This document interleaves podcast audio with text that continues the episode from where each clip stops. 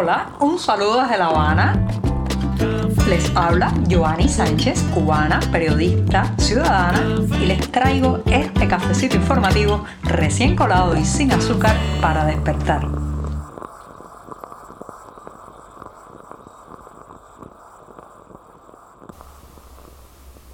Y llegó ese, el mismísimo centro de la semana, el día atravesado la jornada que además ha amanecido aquí en La Habana, soleada, pero todavía un poco fresca a medio camino. Estamos de los grandes calores del verano, todavía está la temperatura bastante agradable y este 9 de marzo de 2022 empezaré hablando de una convocatoria a trabajar en la prensa oficial que ha destapado, ha destapado un volcán de críticas de la audiencia. Pero antes de decirles los titulares voy a pasar a servirme ese cafecito informativo que escucharon se estaba colando al inicio del programa, así que lo pongo en la taza, lo dejo aquí a mi lado y mientras tanto les comento los titulares de hoy. Ya les decía que iba a hablar de la prensa oficial. Me gusta la ciencia ficción. Así han respondido algunos internautas a la convocatoria a un anuncio para trabajar en uno de esos medios controlados por el Partido Comunista. En un segundo momento precios más altos y variedad muy limitada. Señoras y señores, los comedores para personas más vulnerables son un verdadero desastre en calidad, cantidad y precios también que han subido en el último año. Mientras tanto, Panamá ha anunciado que desde este martes exige un visado de tránsito a los cubanos. El país se nos sigue escapando en aviones y ahora muchos países de la zona están dictando medidas para controlar ese flujo migratorio que sale de la isla. Y por último, recomendarles un evento, será el próximo 26 de marzo, pero hay tiempo, hay tiempo para anotarlo en la agenda. Se trata de una conferencia sobre el papel de la mujer en la independencia de Cuba que está organizando el Centro Cultural Cubano de Nueva York. Dicho esto, presentados los titulares, servido el café, el miércoles, el mismísimo centro de la semana ya puede comenzar.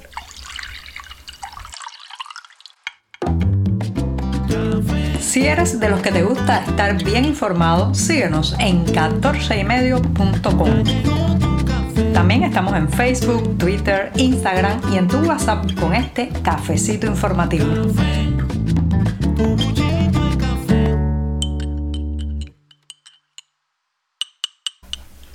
El cafecito se ha refrescado un poco, pero sigue estando, sigue estando amargo y sin azúcar, sin una gota de azúcar, como saben que me gusta a mí para despertarme informativamente.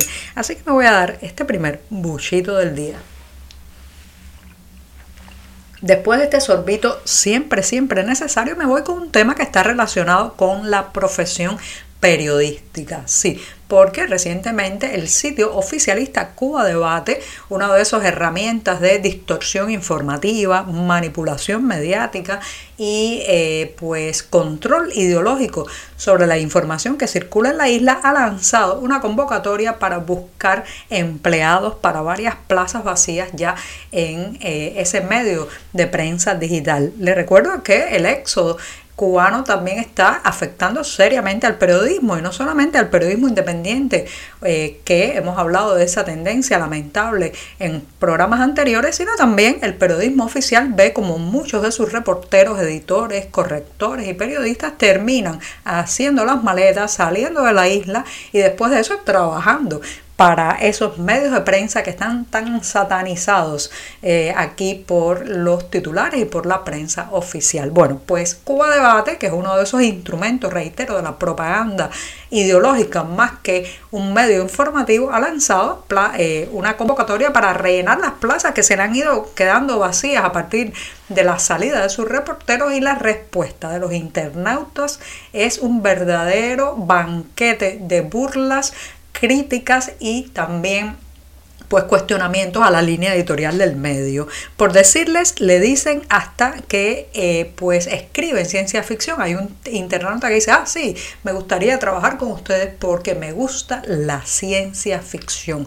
Otros aseguran que eh, aceptar una plaza allí ya viene con eh, la nariz de Pinocho incluida por las mentiras constantes que publican en ese medio y otras tantas burlas, otro, otros tantos elementos del choteo, el escarnio y la guasa que son las respuestas a la, el llamado de Cuba Debate a tener nuevos empleados. Pero ¿por qué pasa esto, señoras y señores? Porque el descrédito de la prensa oficial es cada vez mayor en esta isla, sobre todo ahora que se ha puesto a prueba las mentiras que constantemente están hilvanando para eh, entorpecer el conocimiento de los cubanos a la realidad, por ejemplo, con la guerra eh, de Ucrania, la invasión rusa a Ucrania, que Cuba Debate ha llamado con el calificativo de operación militar especial, esa misma eh, forma que ha acuñado el Kremlin para esconder lo que se trata realmente de una invasión imperialista a un país soberano.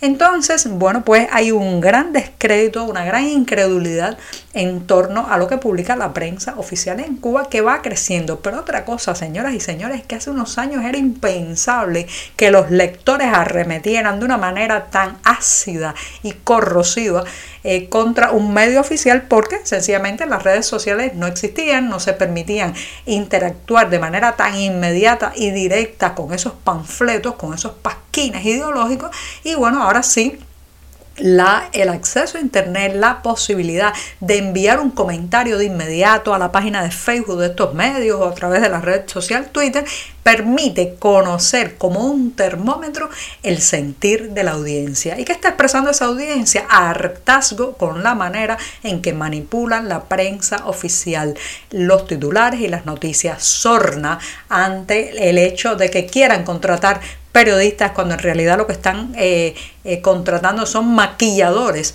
de la realidad, maquilladores de la información y otros tantos, otros tantos dobleces eh, mediáticos que realizan en estos sitios oficiales. Así que ha tenido que lanzarse una convocatoria a plazas de trabajo en Cuba Debate para que explote una especie de burla eh, enorme de los lectores, de los que siguen el medio y también de los críticos de esta prensa, que ya, que ya no tiene cómo esconder la manipulación que hace cada día.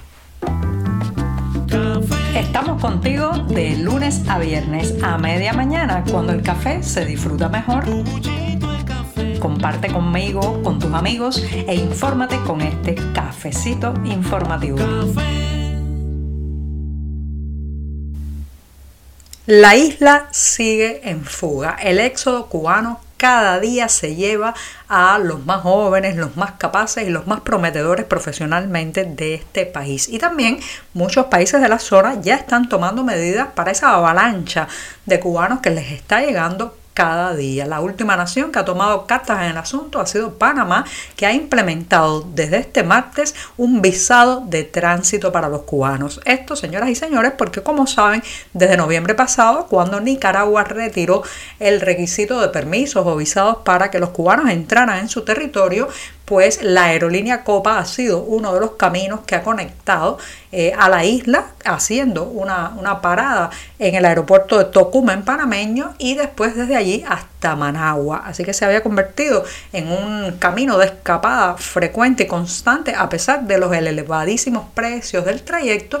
Y bueno, pues ahora las autoridades panameñas han dicho que los cubanos, incluso sin salir del aeropuerto, van a necesitar un visado de tránsito para hacer ese periplo. Esto afecta fundamentalmente a los que ya tenían planificado volar a Managua, que se encuentran ahora con el requisito, la exigencia de tener un visado de tránsito que además costará unos 50 dólares y seguramente pues aumentará las colas, las larguísimas filas a las afueras del consulado panameño en La Habana. Entre las quejas y las molestias que más se escuchan en las calles cubanas está el tema de la comida y el acceso a los alimentos. Pero si además se asiste a uno de esos comedores estatales que están asociados al sistema de atención a la familia y pensados para personas muy vulnerables, ancianos con bajísimas pensiones, personas con discapacidades y también otros casos sociales, bueno, pues si uno se acerca a uno de estos lugares va a quedarse espantado por la poca calidad y la poca variedad de los alimentos que ahí se sirven. Además de que desde que comenzó la tarea ordenamiento, ese paquetazo de medidas económicas que se implementó a partir de enero eh, de 2021 en la isla, bueno, pues eh, a partir de eso, además los precios de estos alimentos subieron, pero la variedad y la calidad se ha despeñado. Uno de los problemas que tiene este sistema de comedores para personas vulnerables, señoras y señores, el robo constante de ingredientes y de materias primas. Así como escuchan, por ejemplo, es común que los alimentos que se sirvan estén carentes de las especias mínimas como ajo, cebolla, eh, todas las variedades de ají que tendríamos que tener aquí en esta isla y también de aceites o grasas animales porque eso eh, forma parte de los productos que más saquean los empleados estatales de estos comedores antes de servirle la comida a los ancianos y a las personas con discapacidades. Por tanto, lo que terminan llevándose en el plato es algo insípido muchas veces, con poca variedad y sobre todo que no sirve para alimentar de manera saludable a estas personas muchas veces mayores de 60 años con algún tipo de eh, enfermedad física o crónica que ven eh, como por ejemplo eh, básicamente se repite un día tras otro el plato de arroz, un poco de chícharos y quizás, quizás alguna vianda, pero la carne, el huevo, el pescado y otras proteínas animales, bueno pues esas, esas prácticamente están desaparecidas de los comedores del sistema de atención a la familia. Y me despido del programa en esta jornada puente, jornada bisagra en mitad de la semana, diciéndoles que apunten, apunten en la agenda que el próximo 26 de marzo a las 19 horas el Centro Cultural Cubano de Nueva York estará difundiendo una conferencia sobre la contribución de la mujer a la independencia de Cuba. Sí, así como escuchan, la mujer en la independencia de Cuba a cargo de la historiadora Teresa Fernández Soneira. Pueden ver los detalles justamente en la página de este Centro Cultural Cubano de Nueva York y sabrán que eh, podrán hacer preguntas y también debatir con la historiadora a través de las redes sociales y a través de la aplicación Zoom. Así que reitero, el 26 de marzo a las 17 horas, la mujer cubana en la independencia de este país. Y con esto me despido esta mañana, que será jueves, mi día preferido de la semana.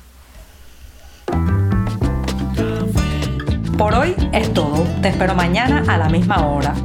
Síguenos en 14medio.com. También estamos en Facebook, Twitter, Instagram y en tu WhatsApp. No olvides, claro está, compartir nuestro cafecito informativo con tus amigos.